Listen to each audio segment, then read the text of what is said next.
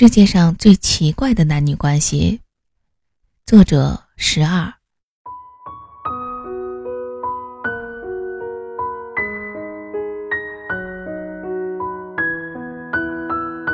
还记得吗？也是在那些个年少轻狂的岁月里，纠结的小脑袋里，为了和前男友到底应不应该、能不能做朋友的问题，弄得辗转反侧。做朋友吧。结果无时无刻不被那些若隐若现、类似爱情的小暧昧所影响，放不下、丢不得。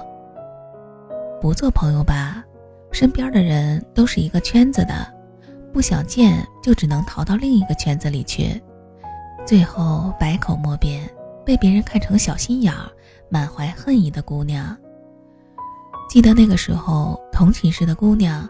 每每在电话里对前任百般挖苦、极尽打压之能时，我们目瞪口呆地问：“怎么这么狠呀？”他说：“这世界就是有一些男人自我感觉好到你完全无法理解，不骂不痛快。”往事种种，那些个遇到谁都认真对待，连分手之后如何相处都要谨慎小心的年代，一去不复返了。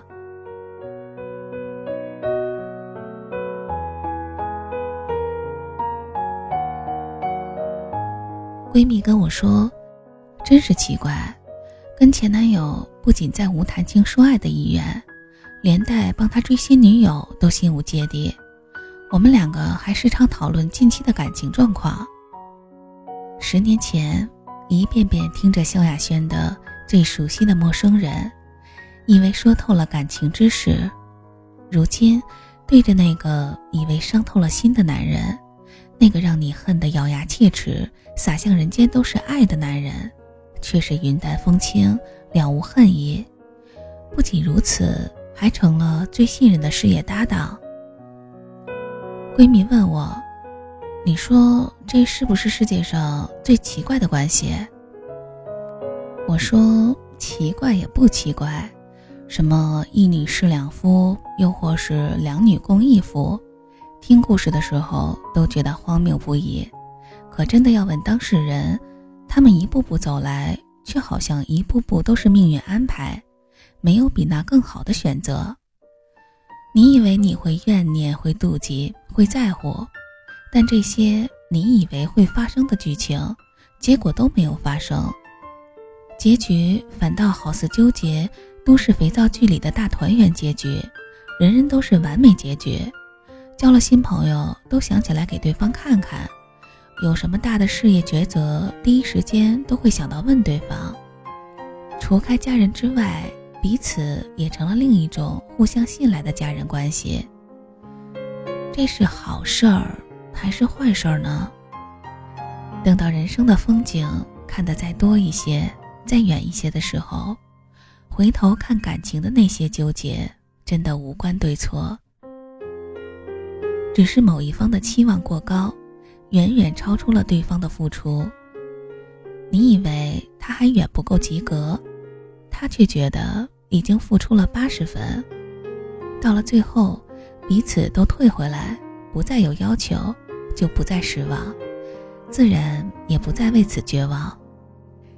这也是为什么有的夫妻离婚之后同住在一个屋檐下。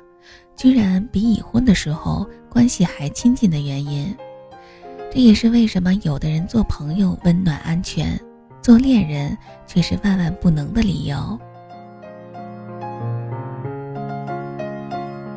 不是世界上最熟悉的陌生人，是冰火城市里不用解释、不用猜测的最安全的关系，是这城市比任何人都更希望对方顺意幸福的人。生死相许，一见钟情，死生契阔的时代已经过去了。自此，一个更强大内心的女人诞生。闺蜜们说，为爱浪费了许多眼泪和许多年，还是没有明白该怎样去爱。其实，浪费了那许多眼泪，那许多年，最后应该成就的是更好的你，和一个更好的人生。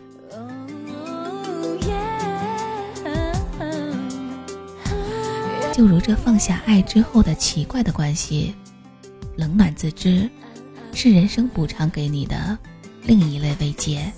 感觉天气冷了，就加件毛衣，而不是急着躲进某个人的怀里。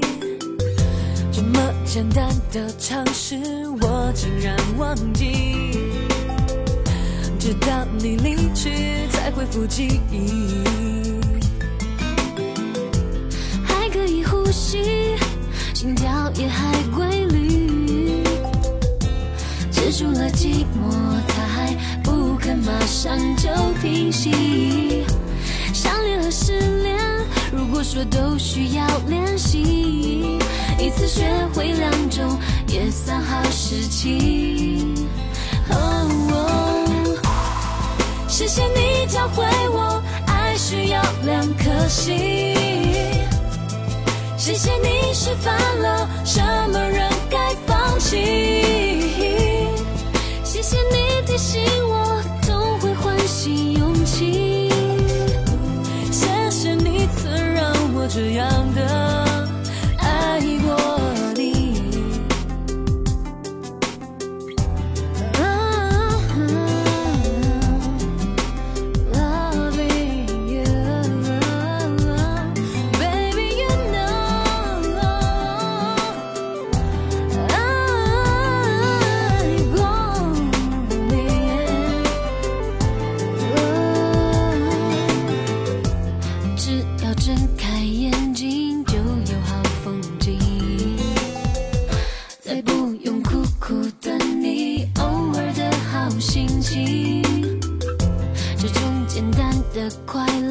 比玫瑰美丽。我相信伤心会慢慢痊愈，还可以呼吸，心跳也还规律。止住了寂寞，它还不肯马上就平息。相恋和失恋，如果说都需要练习，彼此学会两种也算好事情。谢谢你教会我，爱需要两颗心。谢谢你示范了什么人该放弃。谢谢你提醒我，都会唤醒勇气。